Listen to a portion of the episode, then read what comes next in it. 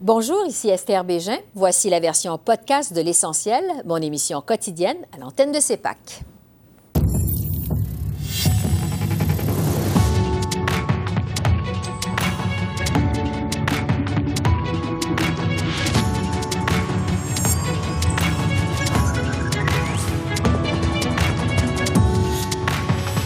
La Banque du Canada maintient son taux directeur à 5% alors que les ménages sont de plus en plus dans le rouge.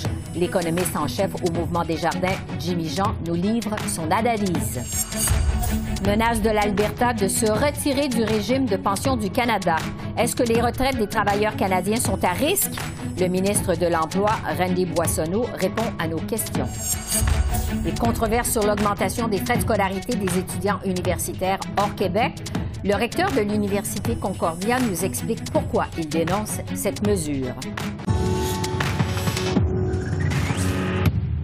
Bonsoir, Mesdames, Messieurs. La Banque du Canada prend une pause et maintient son taux directeur à 5% cette décision était largement attendue puisque les signes de faiblesse de l'économie continuent de s'accumuler. À 3,8% le taux d'inflation est encore trop élevé pour la Banque centrale. L'institution se dit toutefois prête à augmenter de nouveau le taux directeur si nécessaire. La décision aujourd'hui montre aussi que nous tentons de doser notre resserrement monétaire le mieux possible. Nous voulons pas ralentir l'économie plus que nécessaire. Et nous ne voulons pas que les Canadiennes et les Canadiens continuent de vivre avec l'inflation élevée. Il ne faut pas qu'elle s'enracine. Si les pressions inflationnistes continuent, nous sommes prêts à relever encore le taux directeur pour rétablir la stabilité des prix. Et j'analyse cette décision de la Banque du Canada avec Jimmy Jean, qui est économiste en chef au mouvement Desjardins. Bonjour, Monsieur Jean. Merci d'être avec nous. Bonjour. Le taux directeur demeure donc inchangé à 5% Évidemment, on s'y attendait. Est-ce que c'était la bonne décision à prendre? Oui, je pense que c'est la bonne décision à prendre ultimement parce qu'on voit euh, les signes euh, que les taux d'intérêt euh, qui ont été relevés de manière très agressive en 2022, ben, ces hausses-là ont un impact sur les secteurs d'activité où on s'y attend. Donc, dans euh, le secteur euh, de l'immobilier, dans le secteur de la construction résidentielle, on a vu les effets. Il y a un ralentissement de la consommation. Les ménages sont plus prudents, euh, d'autant plus que les renouvellements hypothécaires demandent aux ménages d'être plus prudents au niveau budgétaire et de dépenser moins. Donc, jusqu'à date, cet aspect-là va comme prévu, même si on a du côté de la Banque du Canada que l'inflation reste encore très élevée.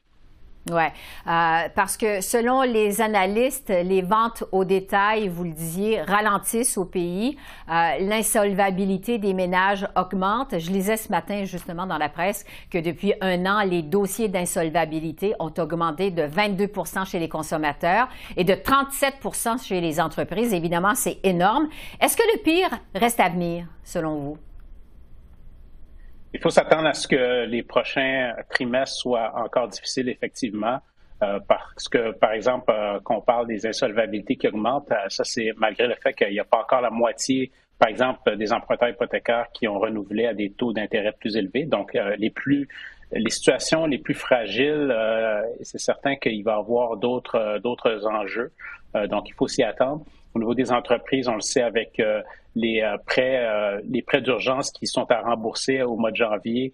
Euh, ça aussi, pour plusieurs entreprises en situation fragile, ça pourrait causer des mises à pied, même des fermetures. On l'a déjà vu.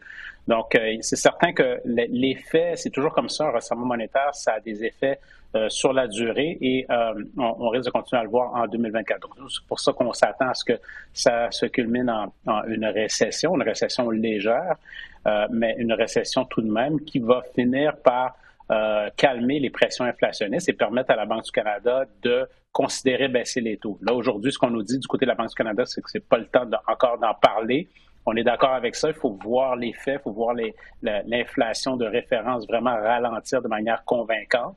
Mais nous, on pense qu'on va avoir assez d'ingrédients d'ici six mois pour commencer responsablement à diminuer les taux d'intérêt. Oui. Euh, vous jugez qu'on se dirige vers une récession légère. À quoi on peut s'attendre au juste? Donc, on peut s'attendre à ce qu'il y ait euh, des contractions du PIB. Déjà, deux des trois derniers trimestres euh, de données économiques au Canada nous révèlent une contraction du PIB. Donc, la, fameuse euh, définition, c'est deux trimestres de suite. On n'a pas tout à fait eu ça, mais on a eu deux trimestres dans les trois derniers. On pense que au début 2024, ça va être encore difficile avec l'effet des taux d'intérêt pour pour les ménages. Aussi le fait que il y a euh, moins d'appétit pour les embauches. On voit que les postes vacants, les pénuries de main-d'œuvre euh, dont on parlait il y a un an, un an et demi, euh, beaucoup de ces postes-là ont été comblés maintenant et les, les employeurs sont beaucoup moins à la recherche de, de, travailleurs. Or, on continue euh, de, de, voir une croissance démographique euh, record. Donc, ça veut dire qu'il va y avoir plus de chercheurs d'emploi. Ça va faire monter le taux de chômage. Donc, ça aussi, ça fait partie des ingrédients qu'on voit lorsqu'il y a une récession. Ça devrait permettre à ce que les salaires, la croissance des salaires euh, connaissent une modération. Et ça aussi, ça va participer à, euh, au ralentissement de l'inflation euh, et encore une fois au début des baisses de taux d'intérêt de la Banque du Canada. Oui, parce que la Banque du Canada a justement pris la peine de préciser aujourd'hui qu'elle est prête à augmenter le taux directeur si nécessaire, dit-on. Euh, combien de temps il va falloir attendre avant que les taux d'intérêt se mettent à redescendre? Ben, c'est normal que la Banque du Canada euh, continue de signaler euh, la possibilité de hausse supplémentaire parce que je pense qu'on veut éviter qu'est-ce qui est arrivé en début d'année, c'est-à-dire que la Banque du Canada avait décrété une pause et euh, tout de suite on a vu le marché immobilier être relancé, les gens gagnaient en confiance, les marchés pensaient que les, taux allaient baisser très rapidement. Donc, on veut quand même être que les gens soient alertes face à, la question de, l'inflation et de ne pas prendre des, euh, des mauvaises décisions à ce stade-ci. Maintenant, est-ce qu'ils vont réellement euh, le faire? À ce stade-ci, je ne pense pas que ce soit nécessaire, entre autres parce que les taux euh, sur les marchés obligataires augmentent très rapidement et ça aussi, ça se répercute dans l'économie. Donc, c'est pour ça que nous, on pense que la bonne stratégie pour la Banque du Canada, c'est de rester sur les lignes de côté comme elle le fait depuis le mois de juillet. Et rendu au printemps 2024, à ce moment-là, on pourra graduellement, pas de 100 points de base, là, mais à raison de 25 points de base par réunion, commencer à baisser les taux d'intérêt. Oui. On sait que la situation économique va mieux du côté euh, des États-Unis. Euh, est-ce que ça pourrait, euh, je dirais, sauver le Canada d'une récession? Est-ce que ça pourrait nous aider au Canada? Ça, évidemment, ça, va aider à limiter, à limiter les dégâts à travers une demande d'exportation qui devrait être plus soutenue que si ce n'était pas le cas. Euh, mais par contre, on ne peut pas dire non plus que les États-Unis vont avoir une croissance très forte. On pense que les États-Unis vont éviter une récession, mais il reste qu'on a quand même un ralentissement. C'est juste qu'on s'en va pas en territoire de contraction au niveau de la croissance du PIB, mais on a un ralentissement à la fois du PIB, à la fois euh, du, euh, des embauches. On a une augmentation du taux de chômage dans nos prévisions. Donc, ça ne va pas nécessairement être très rose aux États-Unis non plus parce que là aussi, le taux, euh, les taux d'intérêt sont très élevés. Mm-hmm. Ça affecte déjà le marché de l'habitation. Donc, les enjeux sont là aussi, mais un petit peu plus de résilience qu'ici, entre autres parce qu'ils n'ont pas des, des, renouvellements aux cinq ans. Euh, comme c'est le cas au Canada. Oui, comme c'est le cas chez nous. Euh, sur le rôle des gouvernements maintenant sur l'inflation, euh, le gouverneur de la Banque du Canada a dit en point de presse ce matin que les dépenses des gouvernements fédéraux et provinciaux ne devraient pas augmenter de plus que 2 pour pour ne pas alimenter l'inflation, justement. Expliquez-nous cette position du gouverneur de la Banque du Canada. Oui, c'est qu'en ce moment, on est en situation toujours de demande excédentaire. On a noté que tranquillement, on se dirige vers une économie qui va être à l'équilibre, donc ça, c'est une bonne nouvelle. Mais il reste que si euh, le, potentiel d'économie est aux alentours de 2% donc si les gouvernements dépensent à un rythme plus soutenu que ça, dans un contexte où on n'a pas vraiment de, place, de capacité excédentaire pour absorber ces dépenses supplémentaires-là, ben, ça va créer de l'inflation l'inflation qui va être au-dessus de la cible. Donc, je pense que euh, ce que le gouverneur voulait dire. Donc, en ce moment, c'est plus le temps d'être euh, prudent du côté euh, des gouvernements, d'autant plus que ça coûte très cher. On n'est pas dans le même paradigme des dernières années où les taux d'intérêt étaient très avantageux. En ce moment, les taux d'intérêt sont très élevés. Donc, si on décrète des nouvelles dépenses, il faut s'assurer que, que, que ça soit payant étant donné qu'on va, euh, les, les, payeurs de taxes, les payeurs d'impôts, les contribuables vont devoir défrayer les, frais de la, dette qui sont en augmentation. C'est pas juste ici au Canada, c'est partout au monde. Donc, ça demande plus de parcimonie. on a fait beaucoup de programmes, autant pour la transition énergétique, autant pour le logement. Donc, il y a beaucoup d'annonces qui ont été faites. Je pense qu'à ce stade-ci, on peut rester sur les... C'est les bonnes annonces aussi, d'ailleurs. Mais à ce, stade-ci, on peut rester plus prudent dans les mises à jour qui s'en viennent dans les prochaines semaines. Jimmy Jean, merci beaucoup. Merci de vos lumières. Toujours éclairant. Merci. Plaisir. Alors que l'Alberta pourrait se retirer du régime de pension du Canada, l'inquiétude gagne le gouvernement de l'Ontario. Le ministre ontarien des Finances a envoyé une lettre à son homologue fédéral, Mme Freeland, pour qu'elle organise une rencontre interprovinciale d'urgence sur la question. On l'écoute. Aujourd'hui, j'ai écrit à la vice-première ministre et ministre des Finances, Christian Freeland, lui demandant de convoquer d'urgence une réunion des ministres des Finances fédérales, provinciaux et territoriaux afin de discuter du projet de l'Alberta de se retirer du régime de pension, du Canada.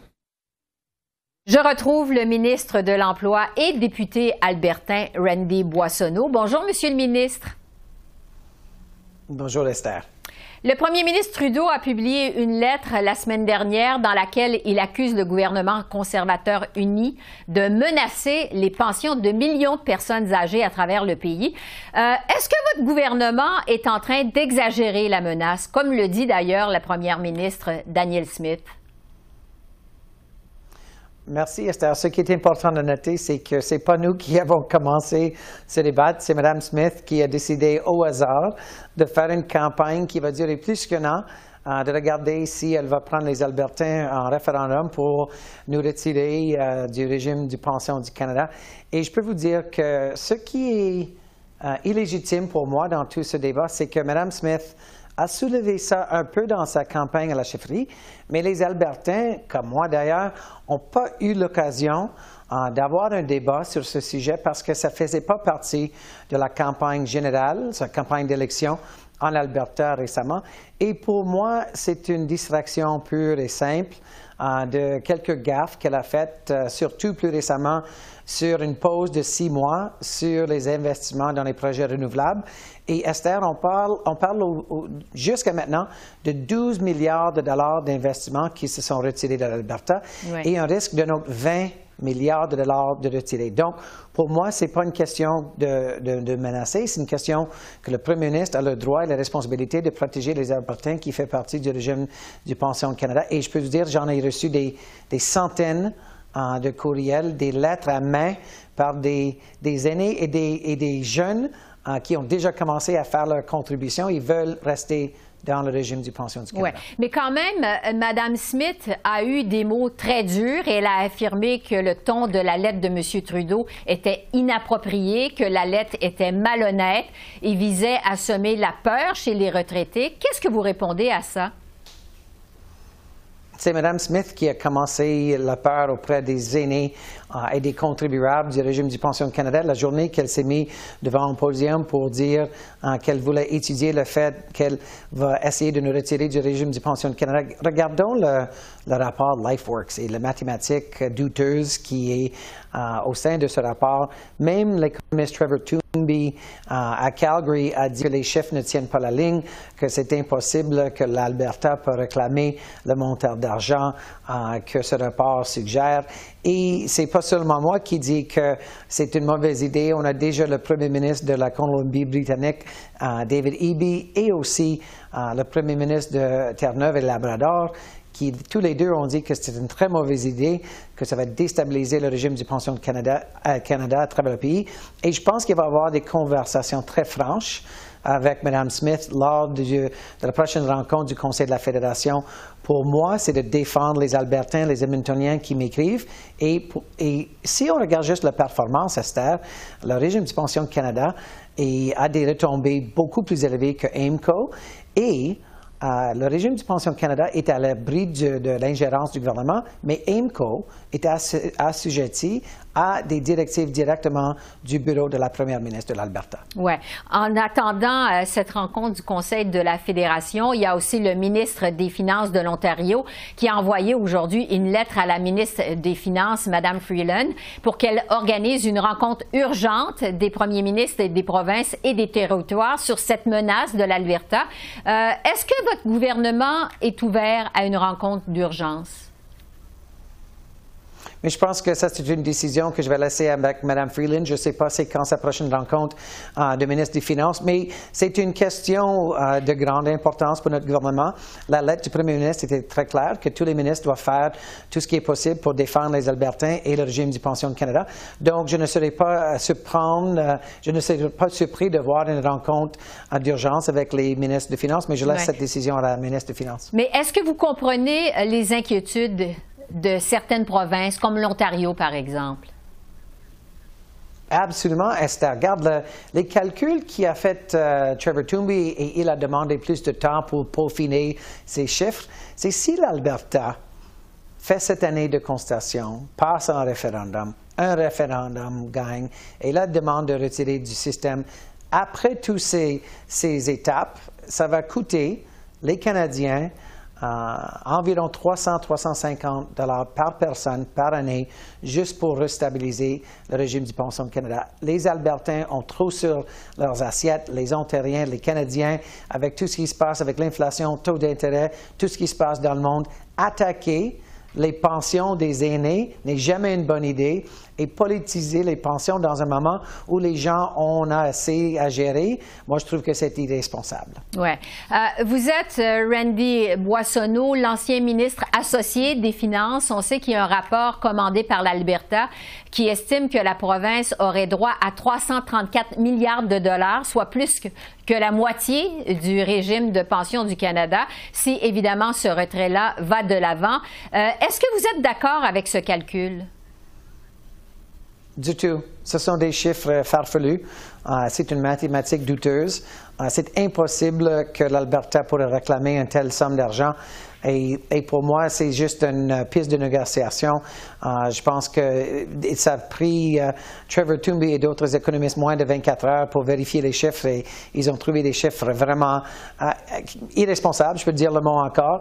Donc, pour moi, ce sont des chiffres impossibles à avoir dans un futur et Regardons, Esther, le rapport euh, interne du gouvernement de l'Alberta qui était envoyé à l'ancien ministre des Finances, Travis Taves, qui a indiqué très clairement qu'il ne pensait pas que le gouvernement de l'Alberta pourrait avoir la même performance que le régime du pension du Canada, que ce serait impossible d'avoir les mêmes retombées ou à bénéficier les Albertains de la même façon que le régime, le régime du pension du Canada. Donc, pour moi, ça demeure une distraction politique et je préférerais que la première ministre de l'Alberta euh, mettrait ses efforts sur le logement, sur les ententes avec, euh, euh, avec les autres premiers ministres. Et pour moi, c'est un moment déstabilisant pour les Albertains et j'aimerais qu'on pourrait regarder dans un futur temps, mais pas pour le moment. C'est irresponsable. Et même le premier ministre Kenny, quand il a vu les chiffres, a dit que c'est une mauvaise idée.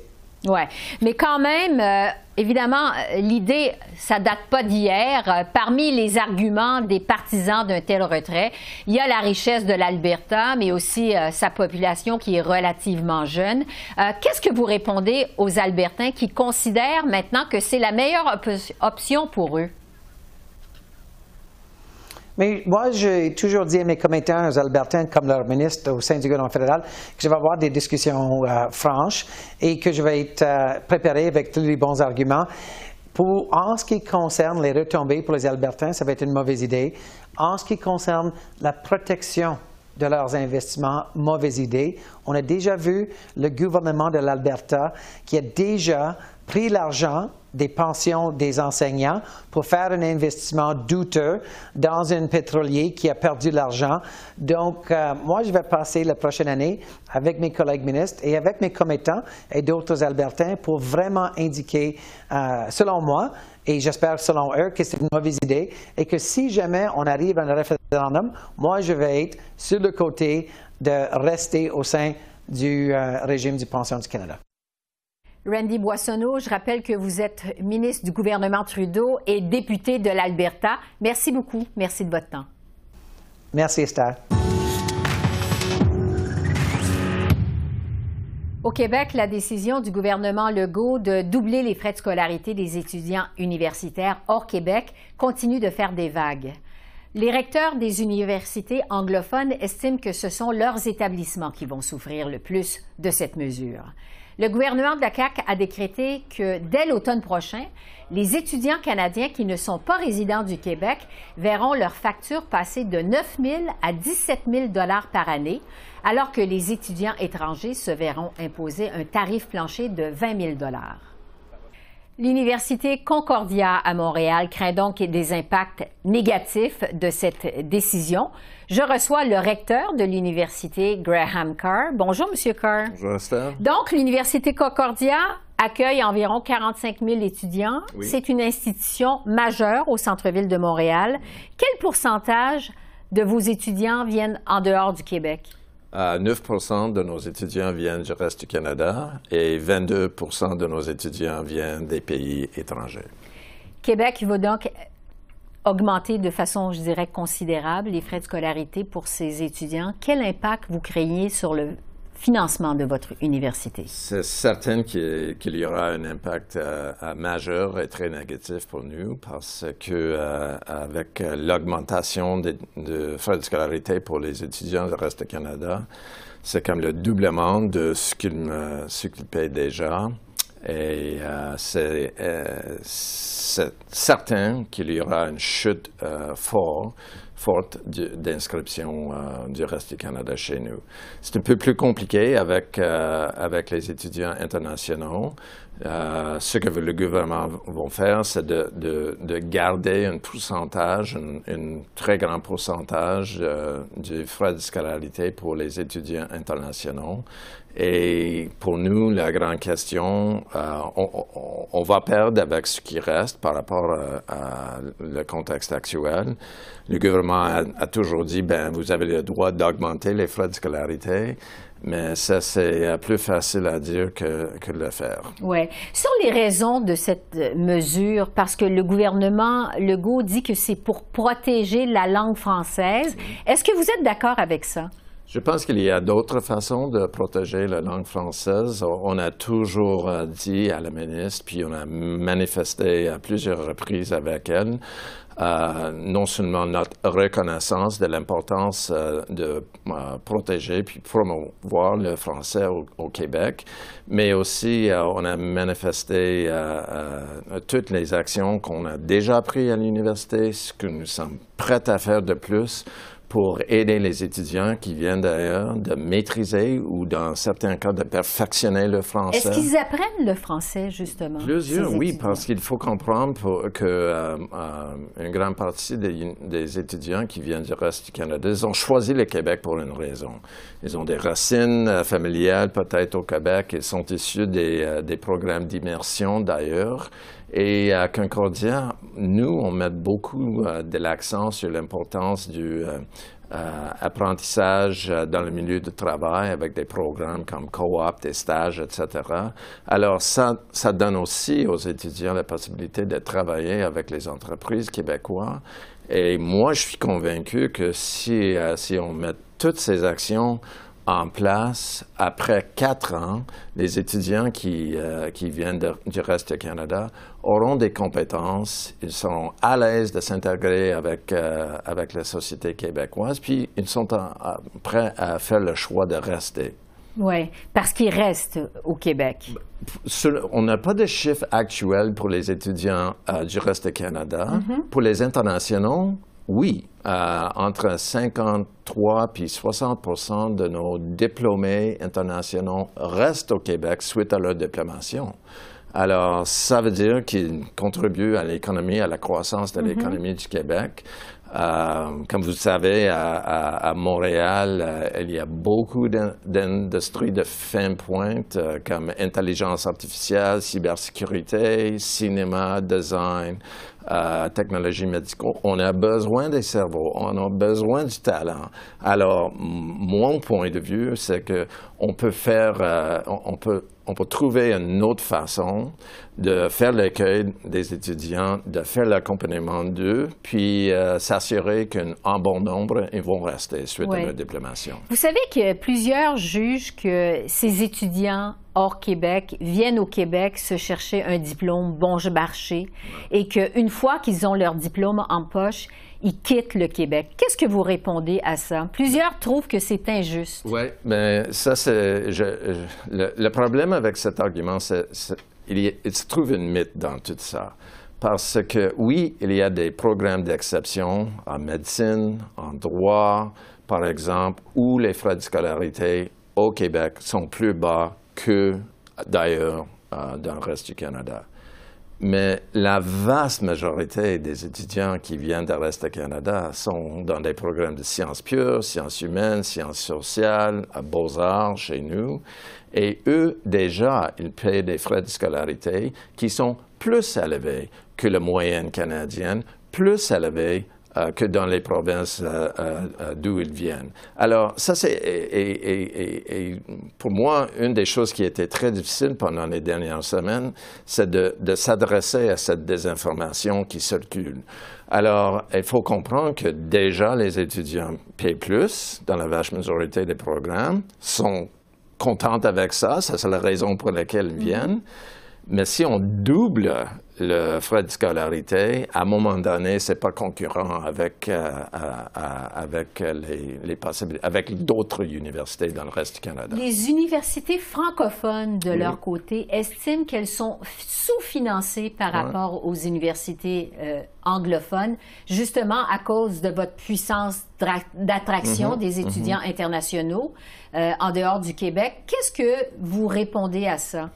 Aux universités francophones qui jugent qu'elles sont sous-financées par rapport à vous? Oui, euh, je pense que la première réponse, c'est que euh, toutes les universités québécoises, tout le réseau universitaire québécois est sous-financé. Et ça, c'est quelque chose qui a été euh, euh, depuis des années et des années. On estime, euh, et quand je, quand je, dis on estime, ça c'est l'ensemble des universités, estime qu'il y a une, manque de financement de 1,4 milliard de dollars par année par rapport à Ontario.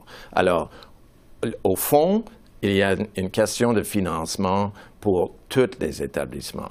Oui, il y a, c'est certainement le cas que euh, les universités anglophones bénéficient d'un marché euh, international pour chercher des étudiants, un bassin qui est plus grand que ceux pour, euh, pour les universités francophones. Mais en même temps, c'est intéressant de voir dans les dernières années que le, le, vraie croissance en, en, recrutement à l'échelle internationale, c'est dans le milieu francophone. Euh, alors, et une autre, c'est très compliqué les, euh, le, méthode de financement de, des universités, mais une dernière chose que je veux dire par rapport aux étudiants qui viennent de rester au Canada, dans le contexte actuel, ils payent 9 000 dollars.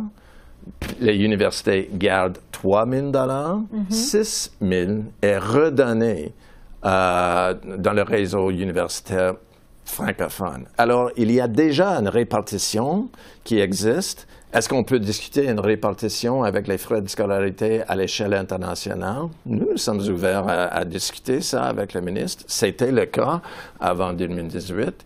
Mais il faut avoir une discussion, une discussion basée sur, basée sur, les, euh, sur les vrais chiffres. On va continuer à suivre ce dossier. Graham Carr, merci beaucoup. Merci à vous.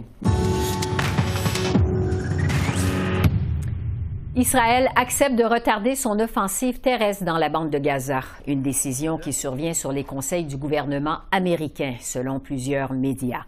Les États-Unis craignent que cette offensive mette en danger les otages enlevés par le Hamas et les civils. Pendant ce temps, la situation humanitaire continue d'être très difficile dans la bande de Gaza livrée au bombardement d'Israël. L'aide continue d'y arriver au compte-gouttes. Dans la nuit de mardi, huit camions ont acheminé de l'aide humanitaire en province de l'Égypte.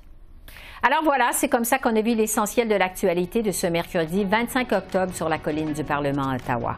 Esther Bégin qui vous remercie d'être en antenne de CEPAC, la chaîne d'affaires publiques par câble. Je vous souhaite une excellente fin de soirée et je vous dis à demain. Au revoir.